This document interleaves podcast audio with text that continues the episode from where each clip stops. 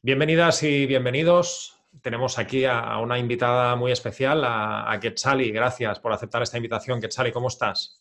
Gracias a ti, Jordi. Súper bien. ¿Y tú? Pues perfectamente, es, un placer tenerte aquí. Eh, te presento para que los que nos están escuchando conozcan a, fondo todo lo que haces. Quetzali es experta en marketing digital, especialista en tráfico web. Su misión es ayudar a negocios online a ser más visibles en Internet y ayudarles a conseguir más clientes, alumnos para sus cursos online e ingresos. Antes de consolidar su actual negocio, Quetzali fue coordinadora de marketing digital en una multinacional inglesa. Allí se dio cuenta de que la clave de los negocios en Internet es la posibilidad de llegar al mayor número de personas. Por eso decidió especializarse en la compra de tráfico web. Entre sus, especialidades, especialidades, el análisis de resultados es uno de sus puntos fuertes. Como ella dice, cada negocio es un mundo y me encanta ver lo que los números, ajenos a todo, tienen que decirnos. Los números no, mienten. Bueno, yo doy fe de todo eso porque Quetzal es una profesional como, como la copa de un pino. Hace unos meses que, colabora con, mi empresa y, y, bueno, estamos obteniendo unos resultados espectacular, espectaculares. Quetzali, nos gusta empezar estas charlas conociendo un poco más sobre los inicios de nuestros invitados. Cuéntanos, ¿cómo llegaste hasta los negocios digitales y qué te animó a lanzarte a esta aventura? Pues nada, como has dicho, eh, yo empecé mm, a trabajar como, coordinadora de marketing en una empresa, ¿no? Que, bueno, empecé como administradora, luego me formaron ahí y ahí descubrí lo que era el marketing digital. A mí de siempre me ha gustado un montón, pues que si los anuncios, incluso en la tele, me, gustaba mucho ver cómo hacían esa conexión emocional para vender después su producto o lo que fuera. Y, nada, pues mm, fue llegar a este puesto y empezar a empapar, a empapar, a empapar. De repente di con los grandes referentes ¿no? del sector aquí en, lo digital y empecé a tragarme como todas sus formaciones, todo lo que daban en gratuito y todo eso.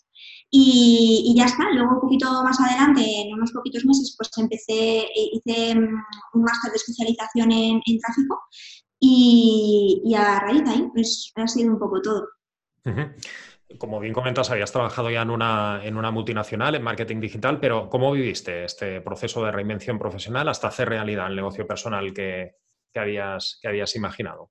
Pues un poco porque como muchas, muchas personas cuando trabajas eh, por cuenta ajena tienes esa espinita dentro de que algo no te acaba de molar, ¿no? Esto de calentar la silla durante ocho horas o estar un poco ahí Total, que te vas tirando como hacia, yo buscaba un poco de libertad, porque también por otro lado eh, yo canto, soy cantante, entonces buscaba pues tener un, negocio que me permitiera enfocarme también en lo, que, es la música, lo que yo quería desarrollar y al final pues decides que emprender es el camino. Y de una manera muy natural, pues ya te digo, hice este máster, me empezaron a salir clientes y poquito a poco pues decisión tras decisión y dos años después por aquí estoy. Para conseguir clientes necesitas estar cada vez más actualizado, trabajar muchos aspectos y medir resultados. Medir resultados, esto es, básico. Si tuvieses que dar eh, tres o cuatro puntos clave para una buena estrategia de marketing digital, para un negocio de cursos online, ¿cuáles serían? Mira, em, lo primero sería tener una marca muy bien trabajada. Eh, para mí, si no, si no hay marca, es muy difícil vender.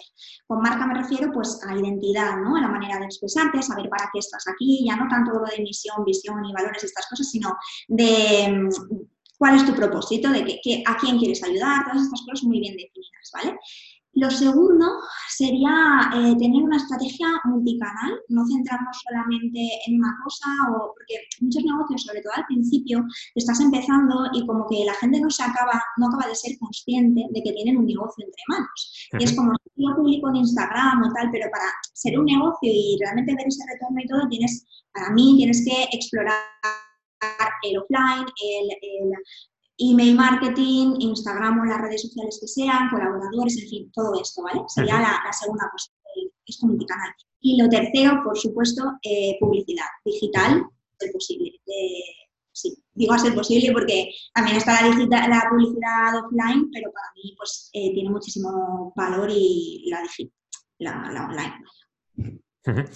Eh, como bien comentabas, eres especialista en publicidad en redes sociales. Eh, ¿Cuáles son las claves para crear una buena campaña que ayude a dar visibilidad y conseguir ventas de, nuestro, de nuestros cursos online? Sí, pues mira, para un curso online yo creo que lo primero eh, que tiene que conseguir la gente, o sea, tú como empresario, ¿no? Es aportar valor, porque cuando hablamos de ventas, eh, normalmente desde tráfico, sobre todo nos enfocamos en el tráfico frío, que son aquellas personas que no te conocen. Entonces, para que alguien se fíe de ti, pues tenemos que lo primero aportarles valor, contarles quiénes somos y todo esto, ¿vale? Esto es súper lo siguiente para mí sería definir una muy buena estrategia sobre cómo vas a vender tú esos cursos, ¿vale? Que podría ser pues eh, cualquier tipo de embudo con el que tú vayas a trabajar, ¿vale? Por ejemplo, pues, mm, no sé, les das que se registren, les das un vídeo, una masterclass de algo y que ya a partir de ahí puedan contactar, ¿no? Eso sería definir muy bien la estrategia. Y lo tercero, cuando ya pasas a la parte de publicidad, de, ads y demás, sería hacer una súper buena segmentación. Es decir, eh, elegir muy bien a qué personas les enseñas el anuncio, porque eso te hace abaratar costes muchísimo. Eh, profundizando un poco más sobre la parte esta de, segmentación, que es lo más importante para optimizar resultados, ¿qué tips sobre este aspecto puedes darle a, un emprendedor del sector de cursos online? Pues mira, eh, son, son dos principalmente, ¿vale? Lo primero es que ellos, ya con lo que ellos tienen trabajado en su base de de personas, incluso los que ya les han comprado el curso, sus suscriptores o sus seguidores o lo que sea, a partir de ahí se pueden sacar públicos similares, ¿vale? Que es pues gente parecida a la gente que ya interactúa contigo, con lo cual eso es súper potente, ¿vale? Pero lo otro que a veces se nos olvida son los intereses, que Facebook nos permite filtrar muy bien a las personas en función de, los, de, lo que nos interesa, ¿vale? Te pongo un ejemplo. Eh, Imagínate que tú vendes cursos sobre, sobre nutrición, ¿vale? Tienes un curso sobre nutrición. Pues cuando tú investigas en los intereses, tú puedes hacer como un interés genérico que sea nutrición o alimentación saludable o algo así que es muy genérico, o puedes buscar un poquito más y descubrir uno que sea dieta cetogénica, ¿vale? Esto es un tipo de alimentación concreta. ¿Qué pasa? Que cuando tú vas a uno genérico, como puede ser alimentación saludable, claro, te salen muchísimas más personas y por decirte algo, pues mi madre puede estar interesada en la alimentación saludable y yo sé, y mi primo, ¿sabes? Pero, pero no por eso les hace querer comprar un curso. Ahora, cuando utilizas algo mucho más específico como dieta cetogénica, te garantizas que las personas que les interese eso, aunque sean menos, sí que tienen más, más posibilidades de luego estar interesadas en tu curso. Claro, vas a un público más cualificado, ¿no? Podríamos decir. También hablas mucho de la importancia de, medir resultados. De hecho, cuando trabajamos con Facebook Ads y publicidad online, medimos resultados cada, día. ¿Por qué, esta, esta, parte es tan importante para que nuestra publicidad no, caiga en, saco roto? Súper, súper importante. Eh, yo, yo, digo que los números son como nuestros ojos, ¿vale? Igual que, o sea, tú estás, necesitas ver para poder actuar, y para poder optimizar. Entonces, tus ojos de lo que tú estés haciendo con tu publicidad y con tu dinero son los números. También hablo mucho, me gustaría mencionarle aquí, que cuando hablamos, cuando yo empiezo a trabajar con un cliente y tal, no me gusta que nos centremos solamente como en el retorno económico, porque el primer beneficio que tú obtienes al invertir son siempre esos números que te están dando información sobre la salud de tu negocio y la salud de la estrategia que estás utilizando. Entonces, a la hora de, o sea, cuando te pones a analizarlo, es que es clarísimo. Te está diciendo, mira, esta, esta página no te convierte en nada. Y tú tienes que decir, ostras, pues tengo que cambiar esa página, ¿no? más que ir como un poco, como un poco claro. sin más. Y, a grandes rasgos, eh, ¿qué, parámetros recomiendas medir a la hora de saber si la publicidad de nuestros cursos online está teniendo el impacto deseado? Has citado ahora, por ejemplo, tasas de conversión ¿no? de una switch page o de, una landing, pero ¿qué, más parámetros tenemos que medir específicamente para un negocio de cursos online? Vale, te pongo un ejemplo con, para un negocio de cursos online que tuviera eh, pues un embudo de, que te he mencionado antes, ¿vale? Que les presentas un vídeo aportando valor en la temática que sea que vaya a ir el curso y luego ellos ya se pueden poner en contacto contigo para tú ahí ya decidir si, entre ellos no tenéis una llamada de venta para ver si, si le interesa o no le interesa tu curso, ¿vale?